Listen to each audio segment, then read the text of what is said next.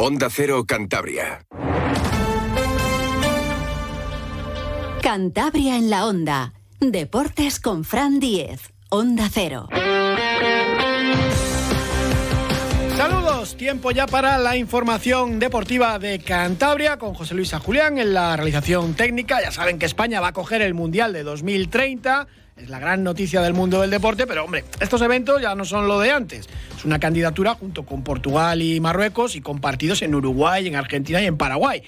A Santander todo esto le pilla pues casi de rebote. En el Mundial del 82 hubo opciones de que Santander y los viejos campos de sport fueran sedes del Mundial de Naranjito y reformar aquellos eh, viejos campos de sport. Parece que cada vez que España coge un mundial, pues hablamos de renovación en el sardinero. Entre unos y otros, aquella oportunidad del 82 pues se dejó pasar, un tren histórico que al menos para Santander pues ya no va a volver a pasar, mm, lo de ser precandidata.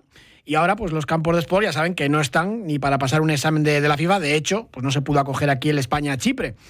Y además, pues se ha incluido como requisito mínimo para coger un mundial ahora, pues que sean estadios de más de 40.000 espectadores, con lo cual, pues bueno, Santander no entra en esa lucha, ¿no? Por acoger partidos del mundial. El Sardinero no está en esa liga, pero sí está en el campeonato y en la competición de ser subsede del mundial. Si Bilbao acoge partidos en San Mamés o Gijón en el Molinón, que tienen muchas posibilidades ambas, especialmente la ciudad vizcaína, pues hay una posibilidad grande de que la capital cántabra pues pueda ser eh, subsede y acoger alguna selección y que Santander pues sea su base de concentración entrenando o bien en el estadio o bien en la Albericia. En teoría Santander ya se ha postulado para ser subsede. El primero que advirtió que había que solicitarlo y que había que hacerlo y que era una oportunidad fue Vicente Nieto, el concejal regionalista del consistorio, que es muy futbolero y es futbolista también hace ya muchos años. Vicente Nieto, ¿qué tal? Buenas tardes. Hola, buenos días, ¿qué tal? ¿Cómo estáis? Enseguida diste la voz de alarma. Santander tenía que ser al menos subsede del Mundial eh, cuando todavía no se sabía que España iba a ser junto con Portugal y Marruecos pues eh, la elegida para coger ese Mundial de 2030. Claro, claro, es que el 22 de agosto hice, hice público esta noticia o esta posibilidad dado que el 31 de agosto finalizaba el plazo para presentar las candidaturas. Eh, obviamente estamos ante una oportunidad, porque cada uno tiene que jugar el papel que puede desarrollar, y Santander en este caso es su sede. Y no es nada que desprecie o que menosprecie a la actividad deportiva de la ciudad, porque os pongo un ejemplo. Eurocopa de 2008 celebrada en Austria. ¿Alguien se acuerda en los campos donde jugó España? Pues vagamente, Vicente. Claro, pero a que todos nos acordamos cuál fue el cuartel general, Eastbrook. Es verdad, pasaba aquí con Puente Viesgo, que era una publicidad tremenda para, para Cantabria cuando se alojaba aquí la selección española. Eso es, eso es. Y entonces, un poco el objetivo es que esta oportunidad no debemos dejarla pasar. ¿Por qué? Porque ya no solo es que haya 52.000 empleos indirectos que va a generar el Mundial y algo le tocaría a Santander, es que también hay desde el CSD una inversión de 750 millones de euros para las sedes y subsedes.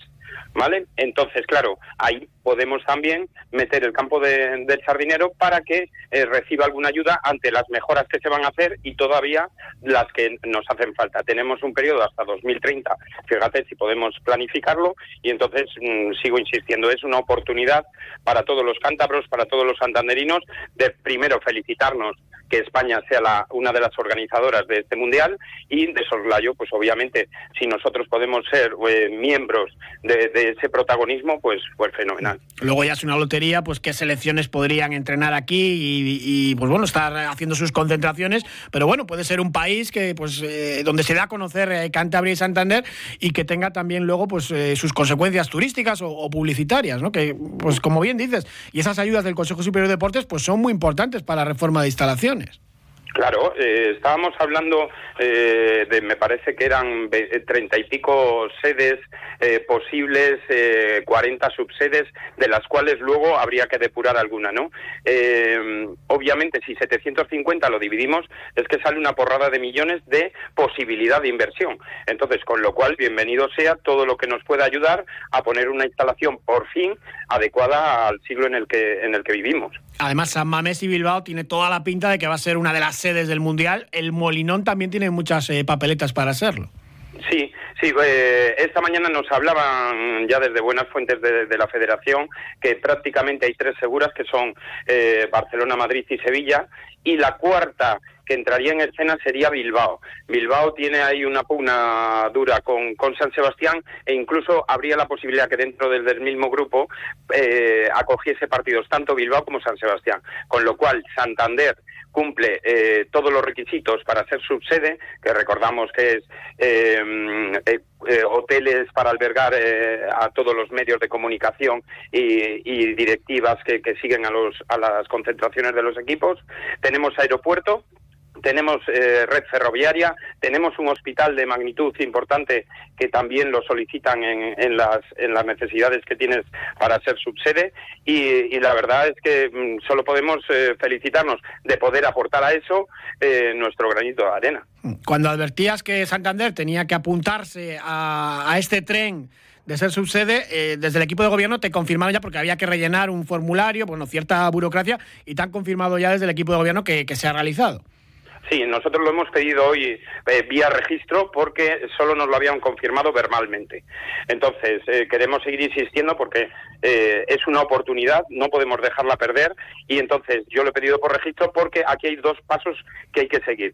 Uno, que es la petición formal desde la, desde la Federación Cántabra de Fútbol, ese parece que está hecho, y segundo, un formulario en el cual la ciudad certifica que todas las peticiones o demandas que hace la Federación para ser subsede, tú las puedes corroborar y las puedes y las puedes facilitar a la Federación para que para que Santander sea sea una realidad. Es un trámite sencillo y merece la pena, aunque estamos hablando de, de 2030, pero esas ayudas del Consejo Superior de Deporte para instalaciones deportivas mm, son más que interesantes.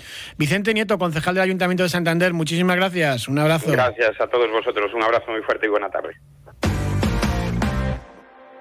Hoy, abonados del Racing.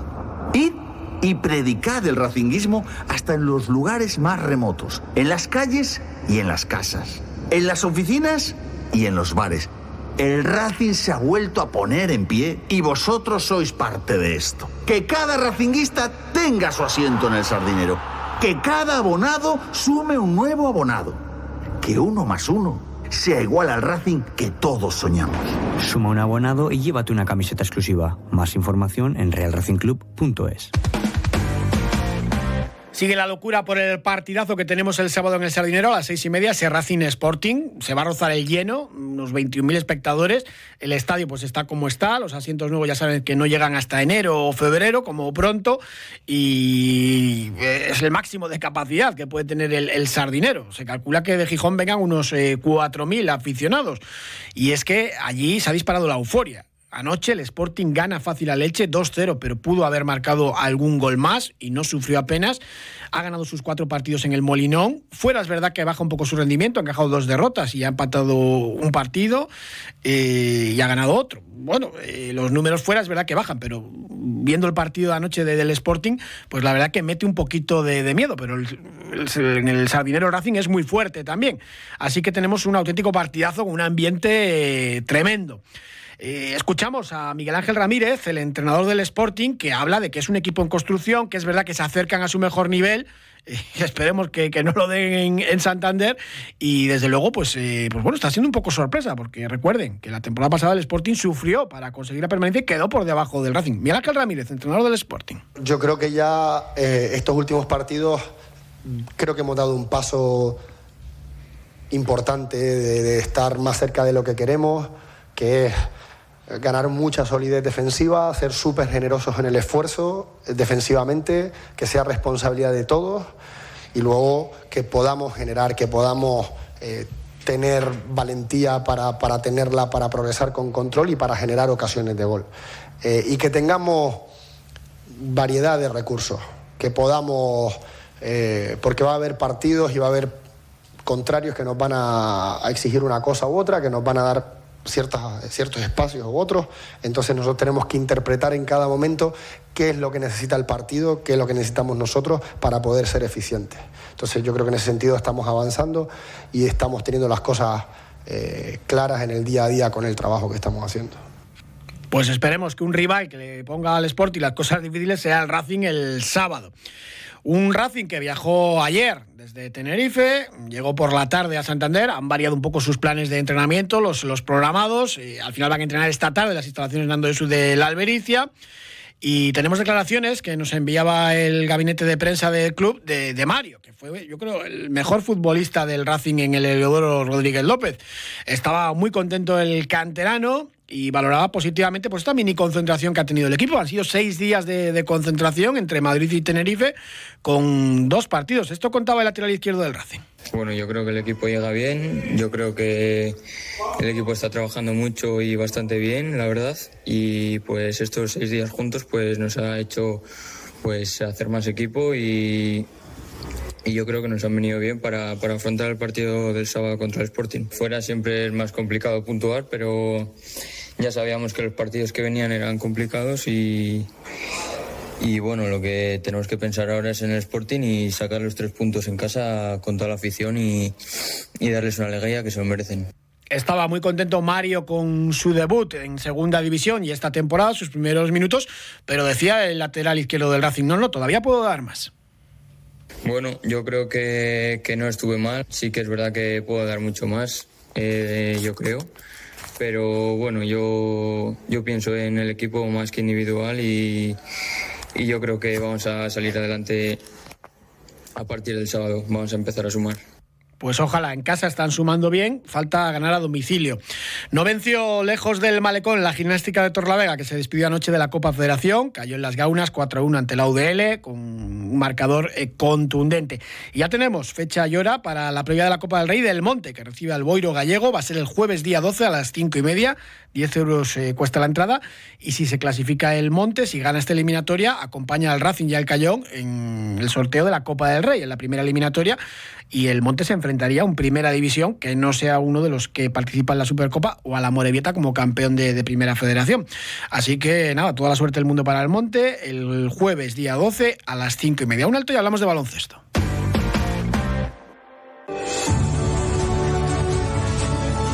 Si este año te has propuesto comer saludable, de personas cocinando con sentido, te lleva hasta tu puerta un servicio de catering de calidad con productos frescos, de la tierra, ecológicos y a domicilio. Infórmate en depersonascocinandoconsentido.es. Ampros, creando oportunidades para las personas. Hablamos primero de baloncesto femenino y luego del grupo Alega Cantabria que comienza su segunda temporada en la Leporo este fin de semana. En baloncesto femenino, pues Laura Nichols el protagonista, la cántabra con 34 años regresa a la competición después de dos años de haber colgado las botas, eh, ha fichado por el Leganés en la segunda categoría del baloncesto femenino español. En teoría, la competición empezó ya para, para todos los equipos este fin de semana pasado, pero el conjunto de Laura Nichols, el Leganés, eh, aplazó su encuentro ante un rival catalán y Laura Nichols, eh, pues bueno, se mostraba muy contenta de, de, su vuelta al baloncesto y sobre todo muy agradecida al Leganés. Fue ella la que llamó para ofrecerse para jugar en este club madrileño, pues bueno, por diferentes motivos y después de haber superado una etapa personal complicada. Escuchamos a Laura Nichols. Y en realidad la que está muy agradecida soy yo. Por muchas cosas. Lo primero por coger el teléfono cuando decidí que quería volver a jugar al baloncesto y que encima era con, con, vosotros. No me quiero imaginar la cara que se os quedaría de ya la que hacemos con una jugadora ¿no? que, que, lleva dos años sin jugar a baloncesto. Una jugadora que, que en principio como, como, deportista pues lo he conseguido todo, pues ¿por qué no vosotros? ¿no? ¿Por qué no vosotros? Y el Leganés es uno de los grandes favoritos para conseguir el ascenso a la máxima categoría del básquet femenino. Hablamos ahora ya del grupo Alega, que empieza este fin de semana su temporada. Segunda campaña ya en la Leporo. Y saludamos a Agus Sanz. ¿Qué tal, Agus? Buenas tardes. Hola, hola, muy buenas. ¿Qué tal? Supongo que con muchísimas ganas ya de empezar la temporada. Sí, con muchas ganas. Llevamos ya cinco o seis semanas preparándonos para este partido y bueno, el jugador lo que quiere ya es empezar y, y este sábado ya empezamos. Bueno, ¿qué tal ha ido la pretemporada? No ha sido tan brillante como la del verano pasado, donde ganabais equipos ACB. Esta ha sido, bueno, os ha pasado un poco de todo porque en muchos partidos pues no habéis tenido todos los jugadores, en fin, que ha sido más accidentada, ¿no? Sí, ha sido un poco irregular, pero bueno, yo creo que hemos tenido momentos uh, buenos en esta pretemporada en partidos y nos tenemos que quedar pues con esos minutos, intentar alargarlos en el primer partido de liga y corregir los errores que hemos tenido y, y bueno, uh, básicamente la pretemporada sirve para, para saber uh, un poco dónde es lo que tienes que mejorar para empezar bien la temporada y bueno, estamos trabajando esta ya preparando el partido para, para empezar lo mejor posible. Empezáis ante un rival complicado en tierras madrileñas, ante el Fuenlabrada, pues, eh, pues casi casi un histórico del baloncesto nacional. Sí, sí, sí, un equipo recién uh, descendido que su objetivo es ascender, pero bueno, nosotros vamos, uh, yo creo que estos equipos es mejor cogerlos uh, cuanto antes mejor porque también están en proceso de, construcción y bueno, yo creo que es cuando tenemos más opciones para poder dar la sorpresa y así que vamos con, con ilusión, optimismo y, intentar dar esta sorpresa que, que, sería una pasada para nosotros. El sábado a las seis y media. Yo no sé si la segunda temporada del Leporo es más complicada que la primera, que llegas con la ilusión del recién ascendido y esta va a ser pues más, más compleja y pues eso, mucho más difícil. Bueno, será más compleja porque tendremos que tener un periodo de adaptación de los jugadores. Uh, los americanos han tardado en poder entrenar con nosotros, entonces, bueno, hemos tenido un poco de lesiones también, y entonces eh, nos faltarán un par de semanas, igual que, que, el año pasado al renovar tantos, pues ya teníamos los conceptos más adquiridos y bueno, ahora pues faltará un poco de paciencia para que los para la gente de, de fuera que ha venido nueva, pues intentar adaptarlos lo antes posible y una vez así yo creo que ya podremos competir bien como el año pasado. Ha habido mucha renovación en la plantilla. ¿Cómo ves a los nuevos compañeros? ¿Qué tal el nivel? Lo de las comparaciones es muy complicado y ya se verá, pero ¿qué, qué tal? ¿Qué tal con los nuevos?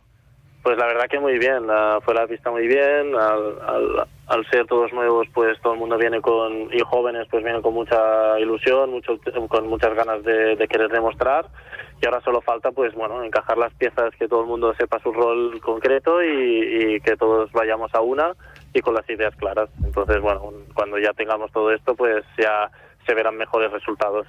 Te lo han puesto difícil en la dirección de juego porque, pues bueno, eh, varios fichajes te llegan también para, para ser competencia directa, pero bueno, así se mejora también, ¿no?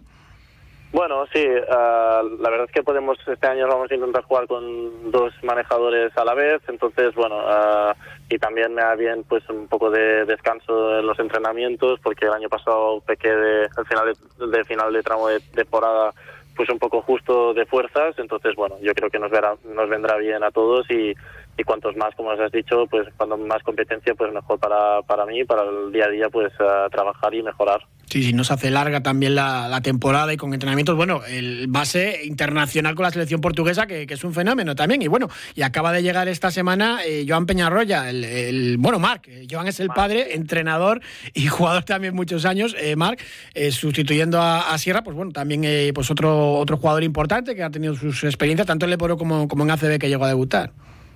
Sí, la verdad es que son muy buenos jugadores. Rafa yo creo que va a ser una relevación uh, en la liga, entonces bueno, a la que se adapte a la liga y al, sistema de competición, pues yo creo que, les, eh, tiene mucho talento, entonces será fácil. Y Mar ya jugó el año pasado muy bien en, Oviedo, entonces yo creo que reforzamos muy bien la, línea exterior y, bueno, uh, lo que falta es encajar y que todos vayamos a una y tener más consistencia y que duren más los minutos buenos y, y así llegarán los, los, resultados. Y los americanos, como decías, van a tardar en aportar, eh, pero ¿qué tal les ves? Que suelen ser fundamentales ¿no? en, en estas categorías, acertar con los extranjeros.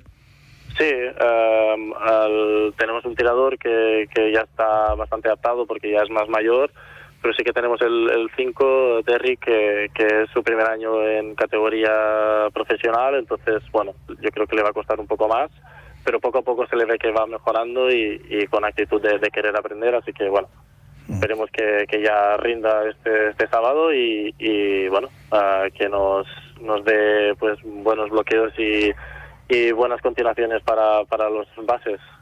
Este sábado debutáis a domicilio en Fuenlabrada y el siguiente sábado en el Vicente Trueba ante el Urense, más ganas todavía de jugar en casa y la afición de, del Trueba pues cada vez más implicada, cada vez va más gente y es una auténtica maravilla. Sí, cada vez se va sumando más gente, uh, cada vez pues la peña de la canasta que también uh, creció el año pasado pues está creciendo cada día más, entonces bueno, como jugadores pues jugar en casa es una pasada. Y, y, nada, eh, encima viene Palazuelos en el, en el Orense, el jugador de, del Cantabria, así que será un partido muy bonito de ver, así que bueno, pero primero tenemos que ir a Fuenlabrada e intentar sacar ese primer partido. Nada, cuando venga Palazuelos no le dejes tirar mucho de tres, ¿eh? Sí, sí, que no tira mal, no tira mal. no lo hace nada mal. Bueno, ¿crees que se va a sufrir para conseguir la permanencia o ves al equipo eh, que lo hace holgado? Bueno, tenemos un calendario complicado, entonces yo creo que necesitamos paciencia y sacar pues cuanto antes la primera victoria y que, bueno, trabajar el día a día, y ir mejorando el día a día y no sé, no te sabría decir porque nos va a marcar un poco el nivel de los otros equipos y esperemos pues estar como el año pasado y tener tranquilidad. Entonces uh, esperemos que así sea y, y para la afición también pues uh, que se ilusione también otra vez con nuestro equipo y, y eso intentaremos. Sí, que la Leporo suele haber tres o cuatro equipos muy potentes y luego muchísima igualdad. Sí, sí, sí, pero aún así los potentes también pierden partidos, así que bueno, uh, hay que estar preparado para competir todos los partidos y uh, si competimos todos los partidos pues será más fácil llegar a esas 12 victorias y tener la tranquilidad de la salvación cuanto antes y, y bueno, si es muy antes mejor y, y, si no pues tocará sufrir, pero esperemos que no sea el caso. Hmm, ojalá que sí. Agustín Sanz, muchísimas gracias, base del Grupo Lega Cantabria. Mucha suerte para el sábado, un abrazo. Nada, muchísimas gracias, adiós. La cavidad nasal actúa como filtro para prevenir cuadros asmáticos, inflamatorios o infecciosos. Hoy vamos a conocer con el asesor médico de Onda Cero, el doctor Bartolomé Beltrán, cómo cuidar de nuestras fosas nasales para evitar la aparición de enfermedades respiratorias. Doctor Beltrán, buenas tardes. Hola, muy buenas tardes. ¿Qué función tiene nuestra cavidad nasal? Bueno, la cavidad nasal está compuesta por una serie de membranas mucosas que actúan como tapiz y que tienen la función de humedecer, atemperar y limpiar el aire que se respira. Pero bueno, sobre todo el que se aspira. Otra de las funciones es la de captar aquellas partículas que considera que no son necesarias para eliminarlas. En definitiva, actúa como un filtro para prevenir enfermedades respiratorias. ¿Cuáles son las recomendaciones para tener una cavidad nasal correcta? Las profesiones sanitarias recomendamos eh, de alguna manera lavados nasales con soluciones fisiológicas. Estos enjuagues sirven para eliminar los excesos de humedad y las partículas perjudiciales de la mucosa. Además, cabe destacar que para evitar la aparición de enfermedades respiratorias es muy importante controlar también los niveles de humedad en el ambiente.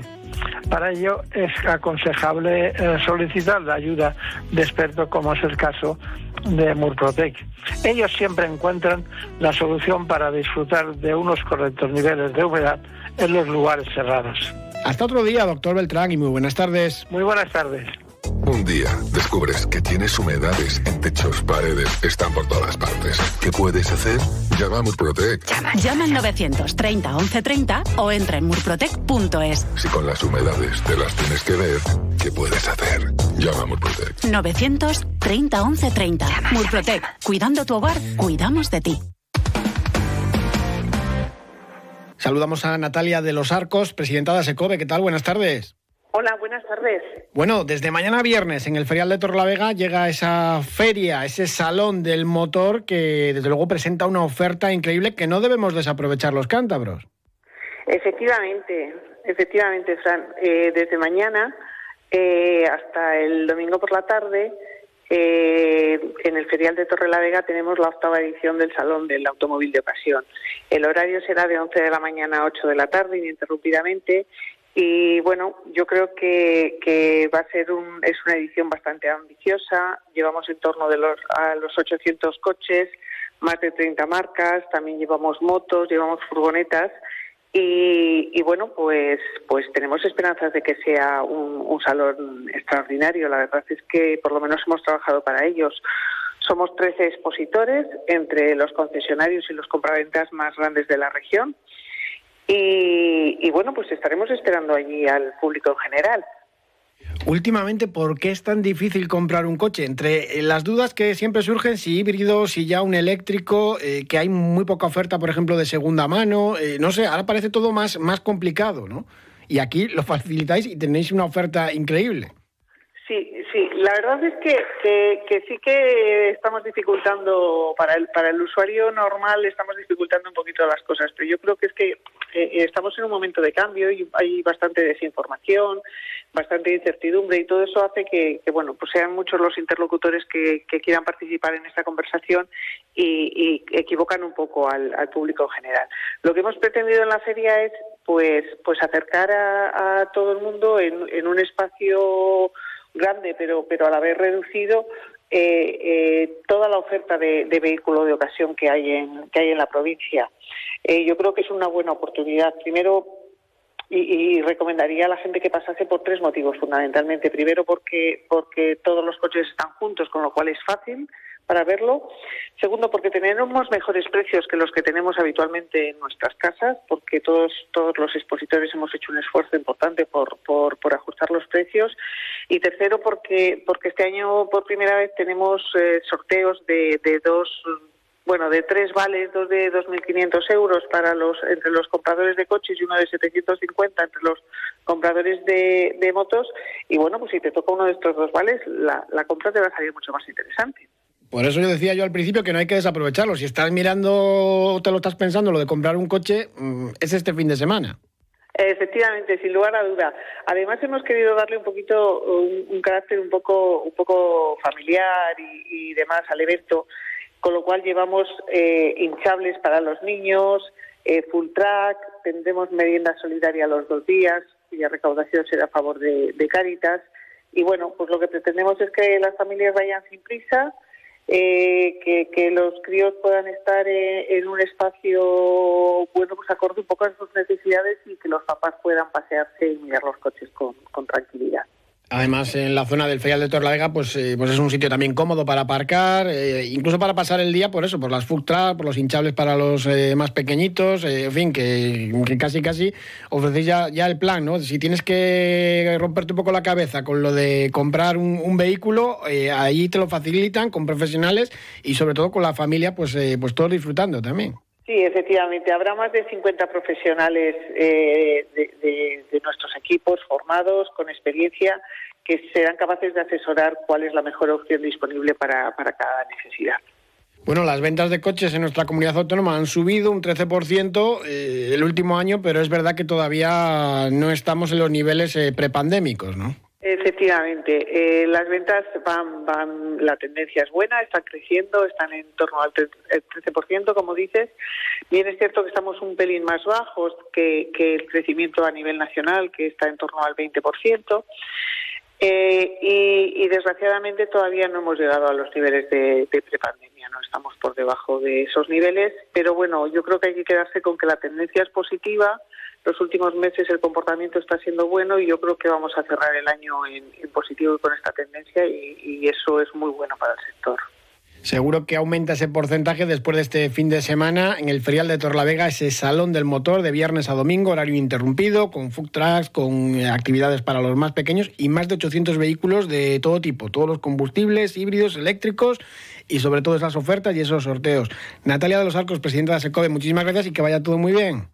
Pues muchísimas gracias a vosotros por dejarnos contarlo y os animamos a todos a que paséis por allí. Muchas gracias, por allí pasaremos. Un saludo. Venga, un saludo, gracias, hasta luego.